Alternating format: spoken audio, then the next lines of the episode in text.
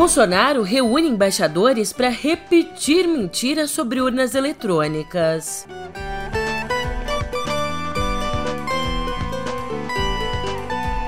E Faquin reage a ataques de Bolsonaro afirmando que é hora de dizer basta.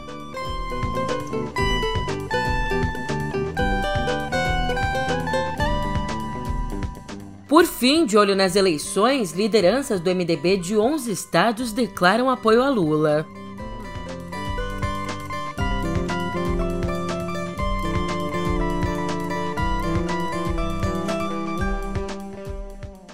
Um ótimo dia, uma ótima tarde, uma ótima noite para você. É, se você não estiver no Brasil, é claro. Eu sou a Julia Kerk e vem cá, como é que você tá, hein? Por aqui, nessa terça-feira, dia 19, a gente segue enfrentando ameaças golpistas do presidente da República. Ameaças que a cada dia ficam mais duras. Então, desculpa a sinceridade, mas se assim como eu você é um democrata, a partir de agora eu te conto péssimas notícias no pé do ouvido. Fazer o quê?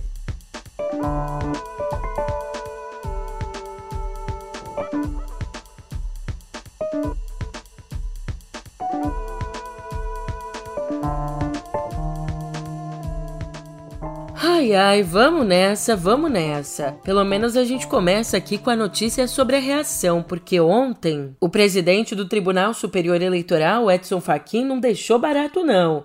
Ele reagiu à tentativa do presidente Jair Bolsonaro de desacreditar as urnas eletrônicas e o sistema eleitoral brasileiro perante a comunidade internacional. Escuta só o que o ministro disse durante um discurso ali na OAB do Paraná. Também quero dizer, sem meias palavras, que há um inaceitável negacionismo eleitoral por parte de uma personalidade pública importante dentro de um país democrático. E é muito grave a acusação de fraude, a acusação de má-fé a uma instituição, mais uma vez, sem apresentar prova alguma.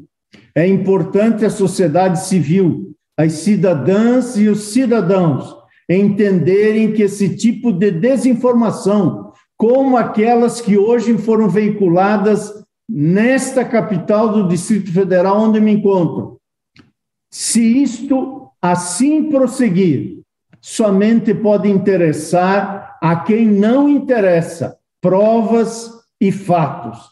Por isso, creio que precisamos nos unir e não aceitar sem questionarmos a razão de tanto ataque institucional e também ataques pessoais. Sem citar de fato o nome de Bolsonaro, Faquinha ainda ressaltou que dessa vez os ataques foram ainda mais graves, exatamente por envolverem a política internacional e as Forças Armadas. Mais grave ainda é envolver a política internacional e também as Forças Armadas nessa contaminação. Forças Armadas cujo papel relevante, constitucional, como instituições nacionais regulares e permanentes, ninguém, ninguém pode negar. E são forças do Estado e não de um governo. Por isso, senhora presidente, é hora de dizer basta à desinformação. E é hora também de dizer basta ao populismo autoritário que coloca em xeque a conquista da Constituição de 1988. Bem, e caso você não tenha visto essa palhaçada vestida de fada golpista, eu faço um resumo aqui para você. Ontem, mais uma vez sem apresentar qualquer prova, Bolsonaro falou durante 45 minutos a dezenas de embaixadores estrangeiros ali no Palácio do Planalto. E nessa fala, ele acusou Faquin e também acusou os ministros do STF Luiz Roberto Barroso e Alexandre de Moraes de quererem trazer instabilidade ao país. Pois é, ele está apostando alto, acusou Alexandre de Moraes que assume o TSE já em agosto. O que, que nós queremos? Paz, tranquilidade. Agora, por que um grupo de três pessoas apenas, três pessoas, querem trazer instabilidade para o nosso país? Não aceitam nada. As sugestões das Forças Armadas que foram convidadas são perfeitas. Chega à perfeição absoluta? Talvez não. Que nem um sistema informatizado pode dar garantia de 100% de segurança às Forças Armadas, a qual sou comandante. Ninguém mais do que nós, como sempre, queremos estabilidade no nosso país. E o porquê age de maneira diferente? E nós vemos claramente, o ministro Fachin foi que tornou o Lula elegível, e agora é presidente do TSE. O ministro Barroso foi advogado do terrorista Batisti, que recebeu aqui o acolhimento do presidente Lula em dezembro de 2010. O ministro, o ministro Alexandre de Moraes advogou no passado para grupos que, se eu fosse advogado, não advogaria. É um direito dele advogar para quem quer que seja, mas eu não faria esse trabalho. Tem posição que de um comportamento que não se adequa ao sistema democrático, com ameaça. Vou caçar o registro, vou prender. Quem duvidar, eu prendo. E como se não bastasse, Bolsonaro continuou. Continuou, afirmou inclusive que as urnas eletrônicas são passíveis de fraude, por mais que nenhum caso tenha sido comprovado em quase 30 anos de uso. Teria muita coisa a falar aqui, mas eu quero me basear exclusivamente em um inquérito da Polícia Federal que foi aberto após o segundo turno das eleições de 2018 onde um hacker falou que houve, tinha havido fraude por ocasião das eleições. Não temos provas. Repito, não tenho provas. Repito, não tenho provas. Repito, não tenho provas. Mas veja bem, Faquin não foi o único que reagiu. O presidente do Senado, Rodrigo Pacheco, disse em uma nota que a segurança das urnas eletrônicas e que a lisura do processo eleitoral não podem mais ser colocadas em dúvida. Além de Pacheco, os adversários de Bolsonaro nas eleições também foram enfáticos nas críticas. Ciro Gomes, que aparece em terceiro lugar nas pesquisas, afirmou que o presidente cometeu vários crimes de responsabilidade ali no encontro com embaixadores. Já Lula, que aparece em primeiro lugar nas intenções de voto, lamentou que o país não tenha um presidente que chama embaixadores para falar de desenvolvimento, emprego e combate à fome. Mas, na verdade, ao invés disso, um presidente que, nas palavras dele, conta mentiras contra a nossa democracia. Já a senadora Simone Tebet disse que o Brasil passa vergonha diante do mundo. E é claro, como você pode esperar, também teve pastelão. A nota cômica do evento foi um erro de ortografia ali na apresentação no PowerPoint exibido por Bolsonaro. Ali, a palavra briefing, que significa resumo de informações em inglês, aparecia como briefing, com um N ali no meio, um N que ninguém sabe de onde veio, igual às suspeitas do presidente. Aí é claro que esse erro foi parar ali nos assuntos mais falados do Twitter. Agora, a pergunta que não quer calar: lembra que na semana passada o governo promulgou a tal PEC Kamikaze que libera mais de 41 bilhões às vésperas das eleições? Será que o Paulo Guedes tomou a grande decisão de, para ajudar a arcar com esses custos, demitir do governo revisor de texto? É, agora o Brasil vai para frente. Ai, ai, vou te dizer, se não fosse uma ameaça de golpe seríssima, podia fácil, fácil ser um esquete de humor, e um esquete de humor bem duvidoso. Filhotes da ditadura! Todos engordaram na ditadura! Ai, ai, essas pérolas até ajudam a gente a ter um alívio, né? Só que o meu papel aqui é te lembrar que Bolsonaro não é humorista e que isso aqui não é uma esquete de humor. Ele é o presidente da República e o que está em jogo é o futuro do nosso país. Por isso, presta bem atenção nesse recado aqui. Olá, eu sou Pedro Dória. O que o presidente Jair Bolsonaro fez nessa segunda-feira foi mentir. Não é a primeira vez que ele mente. Aliás, não é nem a primeira vez que ele mente sobre as urnas. Só que dessa vez não foi para um cercadinho foi para, nas contas do Estadão, pelo menos 70 diplomatas estrangeiros em evento oficial do governo. A panela de pressão do golpe foi ligada hoje. O ponto de partida já está no YouTube do MEI.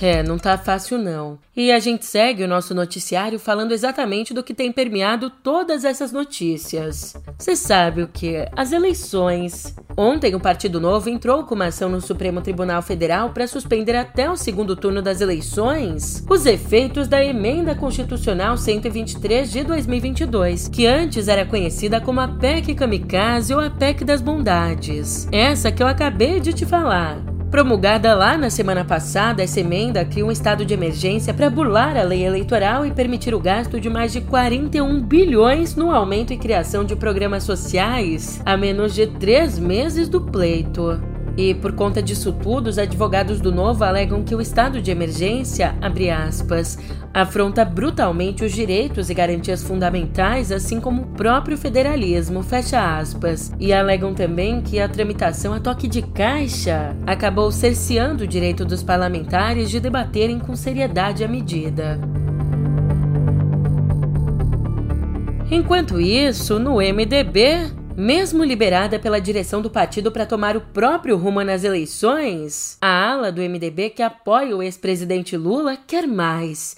Quer mais e por isso insiste que a sigla desista da candidatura da senadora Simone Tebet ao Planalto. Alegando aí que Tebet não conseguiu se mostrar eleitoralmente viável, o grupo ameaça boicotar a convenção MDBista marcada para o dia 27. E ali, da outra ponta, o presidente do partido, Baleia Rossi, desmentiu a debandada e disse que a candidatura de Tebet tem apoio nos 27 estados. Mas não é bem o que parece. Ontem, presidentes e representantes de 11 diretórios regionais do MDB, a maioria do Nordeste e do Norte, se reuniram com Lula para selar a adesão. Esse grupo contou ainda com o líder do partido na Câmara, o Isnaldo Bulhões, e o líder do partido no Senado, Eduardo Braga. E também temos por aqui mais desdobramentos do assassinato do guarda municipal petista Marcelo Arruda, lá em Foz do Iguaçu. E olha, são desdobramentos que, se confirmados, são terríveis. Agora, a Polícia Civil do Paraná investiga se o suicídio do vigilante Claudinei Coco tem alguma relação com o assassinato de Marcelo Arruda. Sendo ali o diretor da Associação Recreativa Esportiva Segurança Física de Itaipu, o lugar onde o crime aconteceu, Claudinei Coco teria mostrado as imagens da festa de aniversário de Arruda, festa de aniversário que tinha como tema o PT. Bom, ele teria mostrado as imagens ao agente penitenciário Jorge Luiz Guaranho, que então, logo em seguida, invadiu o salão atirando e gritando: Aqui é Bolsonaro. E, segundo os policiais, câmeras de segurança mostram o vigilante se jogando de um viaduto em Medianeira. Ele chegou a ser socorrido, mas não resistiu.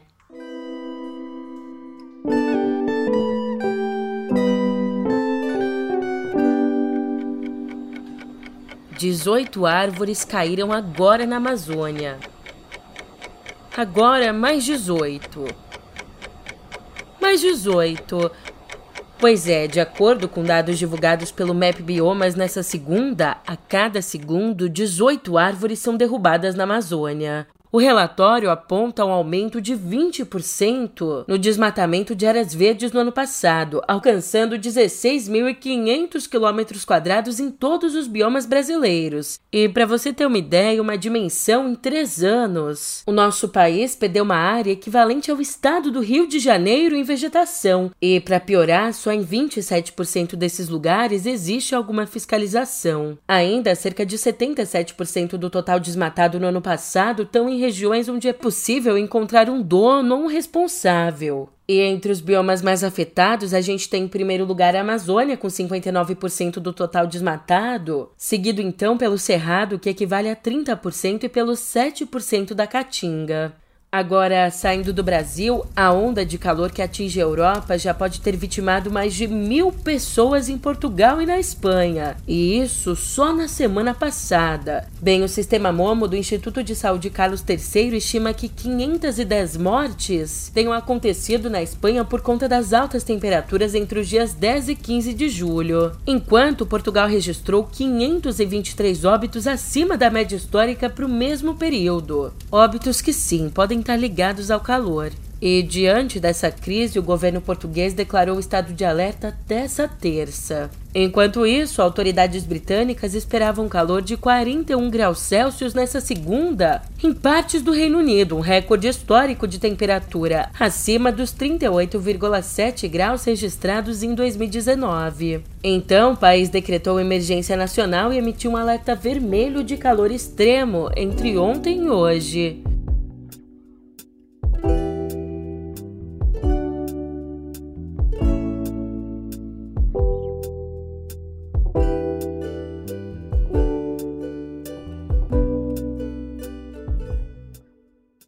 Gente começa a nossa editoria de cultura ainda lá fora, porque ontem o governo da Espanha informou que no comecinho do mês apreendeu um desenho atribuído a Pablo Picasso, desenho avaliado em 450 mil francos suíços, ou se você prefere, um desenho avaliado em 2 milhões e 470 mil reais. Criada ainda em 1966, a obra Três Personagens estava na bagagem de um passageiro suíço detido no aeroporto de Ibiza, nas Ilhas Baleares. Ele alegou que aquela era uma cópia e apresentou um recibo de 1.500 francos suíços, mais ou menos 8 mil reais. Mas os funcionários da alfândega já estavam de olho, já tinham sido avisados por colegas da Suíça sobre o transporte suspeito de uma obra de arte.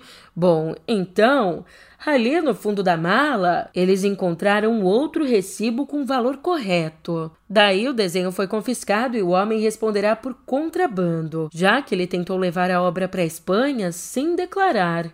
E escuta só essa. Essa que é uma notícia envolvendo a atriz Emilia Clarke, alçada ao estrelato no papel de Daenerys Targaryen. Ali na série Game of Thrones, Emilia Clarke revelou em uma entrevista que parte do cérebro dela Veja só, nas próprias palavras que ela usou, parte do cérebro dela não existe mais. Acontece que a britânica de 35 anos sofreu dois aneurismas entre 2011 e 2013, e ela reconhece sim a sorte que teve por não ter desenvolvido sequelas graves, mas ela ainda recorda o episódio dizendo que foi apenas a dor mais excruciante, vômitos enormes, tentando recuperar a consciência.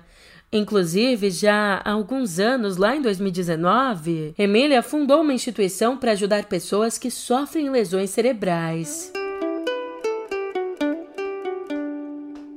E aterrizando aqui na nossa terrinha brasileira, a gente fala dele que se tivesse só escrito a peça O Alto da Compadecida, já teria contribuído de forma inestimável para a cultura brasileira. Mas não, para nossa sorte, ele foi muito além. Ou seja, a gente fala de Ariano Suassuna. Agora, uma exposição no CCBB de São Paulo mostra a extensão da genialidade do artista ao celebrar os 50 anos de seu movimento armorial compreendendo literatura, teatro, artes plásticas, música e dança. Ele valorizava a cultura nordestina e a herança ibérica nos brasões. E além dos poemas, das peças e das iluminogravuras de Suassuna, a exposição traz também obras de Lourdes Magalhães, Aloysio Braga, Francisco Brenan e muitos outros.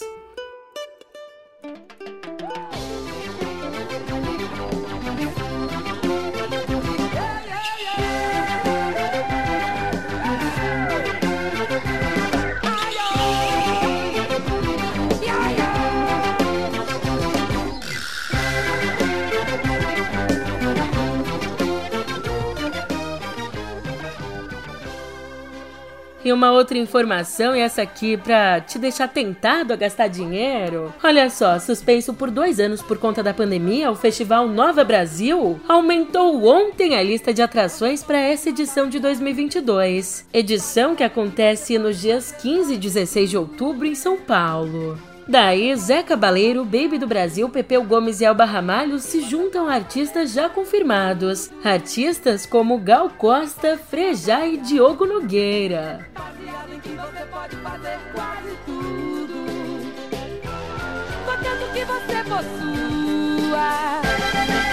mas não seja possuído.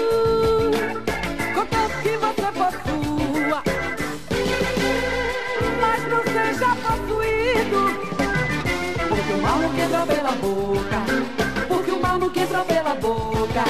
Porque o mal não entra pela boca.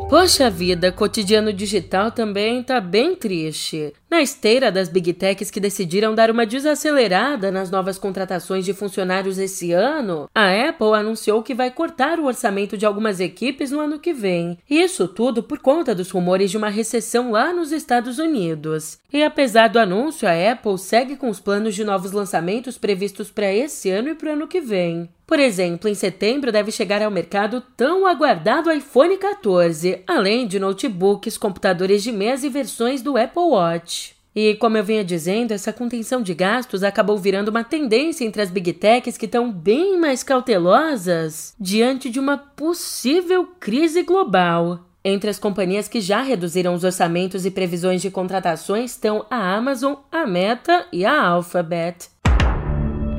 E registrando a primeira queda no número de assinantes em uma década, um dos desafios da Netflix tem sido o compartilhamento de senhas entre os usuários. Algo que eu vou confessar aqui que eu faço. Só que, para driblar isso, nessa segunda, a plataforma anunciou a expansão da taxa do ponto extra uma taxa cobrada de consumidores que dividem as contas com os amigos. Ufa, e por enquanto nosso país segue fora da lista do serviço que inclui países que estão pertinho da gente, como a Argentina e El Salvador. E com esse recurso, por exemplo, quaisquer membros de uma família que não moram na mesma casa deverão ser cobrados adicionalmente. Ainda, cada casa vai poder usar a conta em um número limitado de dispositivos ligados ao endereço. Mas uma informação, uma informação aqui bastante chocante. Lá nos Estados Unidos, a Uber vai ter de pagar indenizações a passageiros com deficiência. Isso porque, acredite se quiser, a empresa cobrou dessas pessoas uma taxa extra em viagens pelo aplicativo. A ação em questão, que foi movida pelo Departamento de Justiça dos Estados Unidos, alega que usuários teriam sido obrigados a pagar multas por atraso porque precisavam de mais tempo para entrar nos veículos. E não fazendo nada além do que esperado, esse acordo vai dar créditos a mais de 65 mil usuários, prevê ainda 1 milhão e 700 mil dólares aos passageiros que reclamaram das taxas, além de 500 mil às outras pessoas afetadas. E agora, agora eu vou me despedindo e vou dizer, vou até tomar um banho de sal grosso porque eita que o noticiário tava pesado, né? A gente tá aqui em situação de Brasil. Mas força que ainda tem muito chão pela frente, a gente se vê por aqui amanhã. Até lá.